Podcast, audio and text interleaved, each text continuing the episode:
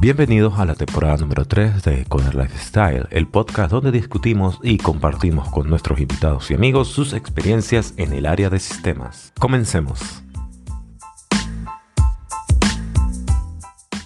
Bienvenidos a la sección de titulares. El día de hoy tenemos un artículo de Ars Technica que dice, un hacker obtiene el control administrativo de SourceGraph y otorga acceso gratuito a las masas. Un hacker desconocido obtuvo el control administrativo de SourceGraph, un servicio basado en inteligencia artificial utilizado por compañías como Uber, Reddit, Dropbox, entre otras, y lo utilizó para proporcionar acceso gratuito a recursos que normalmente habrían requerido un pago, como el Robin Hood moderno. ¿Qué opinan, muchachos?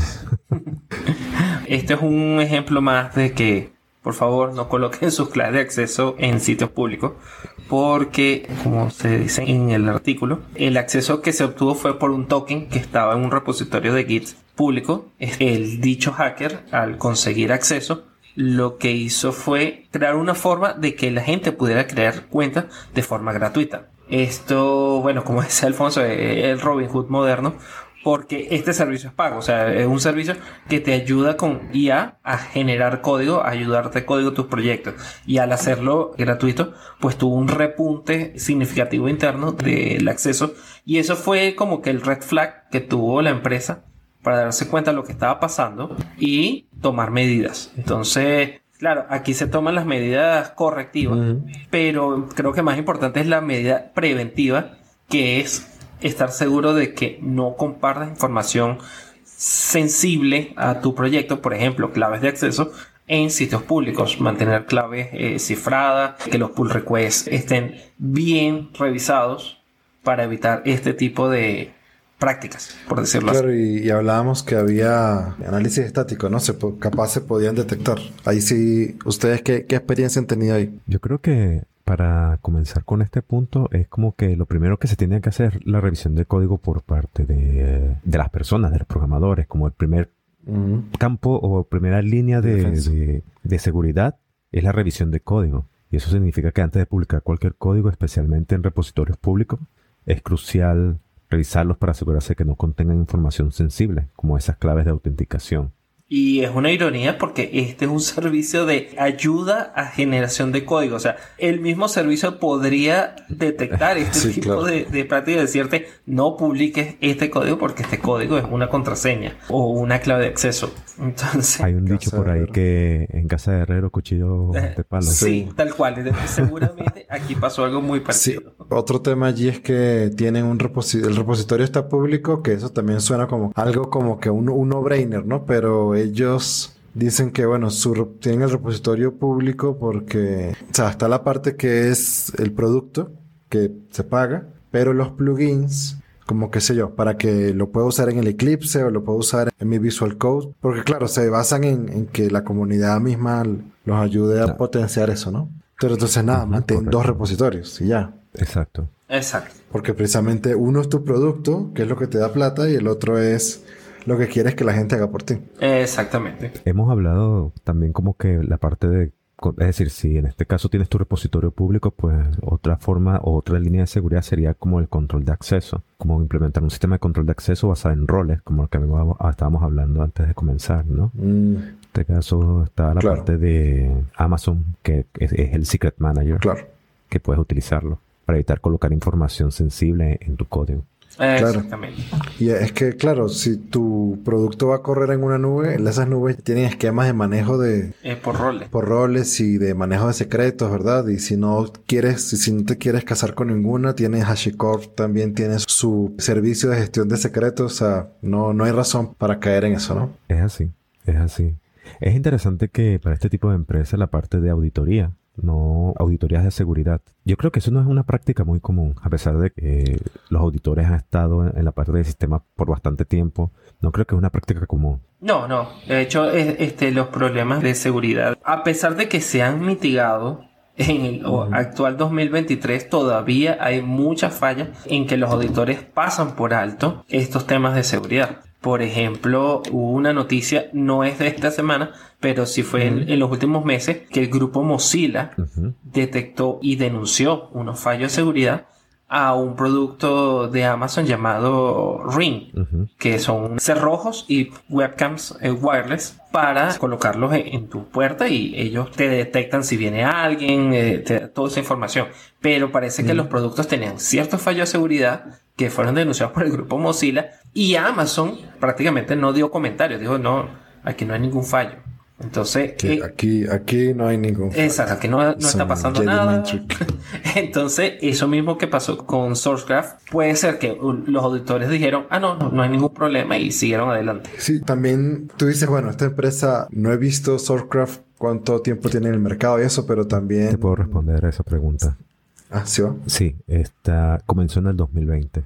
Ah, exacto, es una empresa relativamente nueva. Relativamente nueva, correcto. Pero, tiene clientes importantes. Eh, pesados. Claro. Importante. Los eh, clientes de ellos es Uber, Dropbox. O sea, no creo que sea menospreciable la empresa como tal. Claro, porque se ve mucho en estos otros eh, productos menos serios, digamos, qué sé yo, cosas físicas. Veíamos un artículo en TechCrunch sobre unos juguetes que tenían una... ¿Cómo es?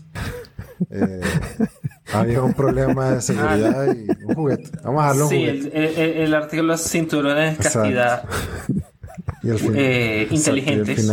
Y, tú podías controlar dichos cinturones de castidad por una aplicación Android. Exacto. Entonces, al transmitir información, esa data quedó pública. Y entonces, un usuario malicioso podría ver este, usuarios, contraseñas, ubicaciones. Este, ubicación geográfica de los usuarios de esos cinturones de castidad. Entonces es bastante bizarro, pero aún así es un fallo de seguridad porque eh, esa data tenía que estar cifrada originalmente. Claro, no, y pasa muchas veces, creo que en, a Rappi le pasó alguna vez, si no me equivoco. Ahorita Rappi nos hace un takedown de... Pero... y que no, no, pero sí ha pasado. o... no, no, sí, sí, es verdad, es verdad, sí pasó. Y, ellos... Y había una contraseña en el, en el HTML, ¿sabes? Ajá. Sí, eso sí es verdad. Y de, hecho, creo que pasó dos veces más bien. Aquí estamos viendo un factor común, ¿no? Que básicamente es el error humano que hace que se generen estas vulnerabilidades. Sí, sobre todo en, aplicaciones que son muy exitosas, que tienen una gran masa de usuarios y no se da abasto el tema de generar el producto a mantenerlo seguro. Claro, el, time to market te mata, ¿no? Pues tienes que tener, tienes que asegurarte de sacarlo nuevo para seguir siendo relevante exacto. Esos features tienen que estar constantemente y no los pueden probar eh, lo suficientemente bien claro. para saber si son seguros o no. Que ese es un punto interesante y, me voy a desviar un poco, pero me hace pensar en lo que está pasando en, X, en Twitter, ex Twitter. Ajá. Ajá. Sí. Y lo más se le ocurre algo en la noche y quiere que lo implementen al día siguiente. Y el staff está reducido un... Más del 80%, más del 50%, muy probablemente. Sí, exacto. Es, básicamente un skeleton crew lo que tienen ahí. Tienen que mantener la plataforma y además este, moderar y además crear las nuevas funcionalidades que quiere que, que se aplique el liderazgo. Entonces, berro, es, es facilísimo cometer errores, ¿no? Hace unos días... Correcto. O sea, las imágenes que fueron publicadas de un tiempo hacia atrás no se veían, ¿no? Y se dio cuenta la gente porque la, foto de Ellen DeGeneres, de Ellen DeGeneres de 2014, esa selfie súper famosa de los Oscars, se dejó de ver de repente. Al rato se volvió a ver. Ok, ok. Pero entonces, este, listo, puede ser una intermitencia, pero también te dice, eso no pasaba antes. Y, no es que no pueda pasar. Sí, sí, es un tema de confiabilidad. Las intermitencias pasan en, en, en las mejores familias, pero pero con todos los temas que hay alrededor ahorita genera desconfianza, ¿no? En que, ok, Twitter le está costando mantener el, ritmo. Y no solamente y no solamente en esa parte. Vamos a decir que es un servicio que debe ser 24/7. Exacto. No, debería fallar en ningún momento. Y eso es a nivel de capa de usuario, es decir, del usuario final, pero también a nivel de APIs, también han, tenido que adaptarse con esos cambios porque, ¿sabes? Me rasco la, la cabeza y ahora cambio ciertas cosas en el API y eso también está afectando a las empresas que consumen de ese servicio. Claro, claro, porque cuando entonces eres exitoso, se genera una economía a tu alrededor. Correcto. Sí, y... Exacto. Y entonces ahora eres... ¿Qué es lo que le pasó a Twitter, ¿no? Ya, ya no eres una red social, eres un servicio público, básicamente. Correcto. Y ahí es cuando, cuando quieres monetizar un servicio público se hace complicado, ¿no?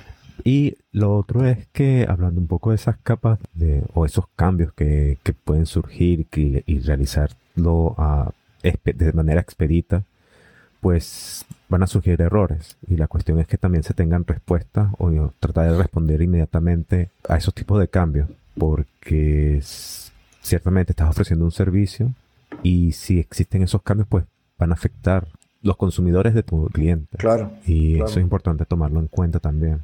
Pero ahí yo te hago una pregunta. Si yo necesito sacar eh, funcionalidades rápido porque me, estoy convirtiendo como rápido, me estoy convirtiendo en una super aplicación, que la idea es que hagas todo allí. Exacto. El testing, ¿cuál es la estrategia? ¿No? Regresiones, tener una mega estrategia de regresión. Sí, bueno, eso hay tendencias en el testing al respecto y de hecho una de las últimas tendencias es algo que se llama left shift. Left shift es un bonito nombre para pruebas de semáforo rojo-verde, TDD. TDD. ¿Ok? Donde tú creas la prueba antes de hacer el código y obviamente iba a fallar. Cuando ya terminabas el, feature, ya pasaba. Eh, básicamente es lo mismo a nivel más macro, donde una vez que viene ese product owner loco y dice, yo quiero un feature así, que me cuente pollos y patos y lo que sea, ahí mismo se tienen que generar las pruebas, aunque no exista el, feature de una vez. Y, y, pensar de una vez si se va a hacer regresión, si se va a hacer automatización, todo ese tipo de cosas. ¿Para qué? Para que cuando llegue el feature ya tener todo listo para probar y perder la menor cantidad de tiempo. Claro, en este caso sería como pruebas de, hablando de pruebas de penetración, a ver si es posible verificar si tu aplicación es segura. Pero penetración es otro subset, ¿no? De... Sí, sí, penetración es, un subset de, seguridad como tal. En testing se hacen pruebas de regresión, pruebas de performance, pruebas de seguridad, este, pruebas de integración. Ah, hay, es todo un, un core de pruebas distintas que se pueden hacer. Y me voy a desviar porque quiero saber más, pero entonces, listo, tengo esta super aplicación que empezó vendiendo chucherías y ahora quiero venderte seguros de automóvil. Esas pruebas de penetración de seguridad las hago por cada pedacito, se las hago a todo. Ah. esa, esa, inspección de código se lo hago a todo, se lo hago solo al nuevo pedazo. No, se lo tienes que hacer a todo. Si vas a hacer pruebas de penetración, tienes que hacer a todo código que tenga, digamos, un acceso a algo público. Llámese un API, llámese una interfaz. Pruebas de penetración como tal, porque pruebas de seguridad se las puedes hacer también, por ejemplo, a librerías internas. Por ejemplo, cuando sanitizas data, vas a mover eh, passwords que no estén cifrados. O data sensible. Eso es una prueba de seguridad como tal. No es penetración, porque penetración es lo, conseguir acceso a un, a un, servicio, un sistema. Pero seguridad como tal es que la información esté segura de verdad. Vale. De acuerdo. Entonces, a esta gente lo que les falta es hacer más pruebas. Más pruebas. Eh, sí. No, lo que tienen que hacer es dejar de guardar el, las contraseñas en, sitio este, público. Capacitarse en el sentido de no. Sí, aquí fue un factor humano. Aquí no, yo no creo que, que, la prueba de seguridad haya fallado como tal, sino simplemente el, el pasante subpagado que tenía el repositorio dejó pegado el, el, código y ya. Claro, el trabajo de medianoche. Eso es lo que me refería, ¿no? El trabajo de. Estás trabajando a medianoche porque estás corriendo para sacar un feature que es el más importante y ah, se te va ahí la, el Red Bull. Eh, el Red Bull no, no te dio tantas ganas. Exacto, se te, sí, le, diste enter y se te olvidó borrar ese. Ibas en, ibas en caída en el Red Bull y te. Entonces, como punto final, ¿qué podemos decirle a las personas como soluciones? ¿Revisar códigos? ¿Qué otras cosas? Eh, tratar de apalancar el, análisis de código estático y los peer reviews para cachar eso, ¿verdad? Sí. Un sistema de control de acceso puede ser. Un control de acceso es muy importante, sí. Sí, el, manejo de la gestión de secretos pues, para, Correcto. para no tener que tener nada generado. Porque claro, el token tú precisamente se lo pides a la a tu servicio de autenticación y ese token lo cargas en memoria, no lo cargas en... Exacto. No lo cargas en ningún lado. O sea, tú, no necesitas, tú lo que dices es yo soy un pensejito y te da un token y ese token con una buena gestión de secretos y de autenticación y roles no, eso no debería pasar en el código, ¿no? Algo que no se hace mucho es auditorías de seguridad. que de repente en un capítulo completo podemos hablar con un auditor. A ver qué tal le va. Teorías. Listo. Listo. Nos vemos en el próximo titular.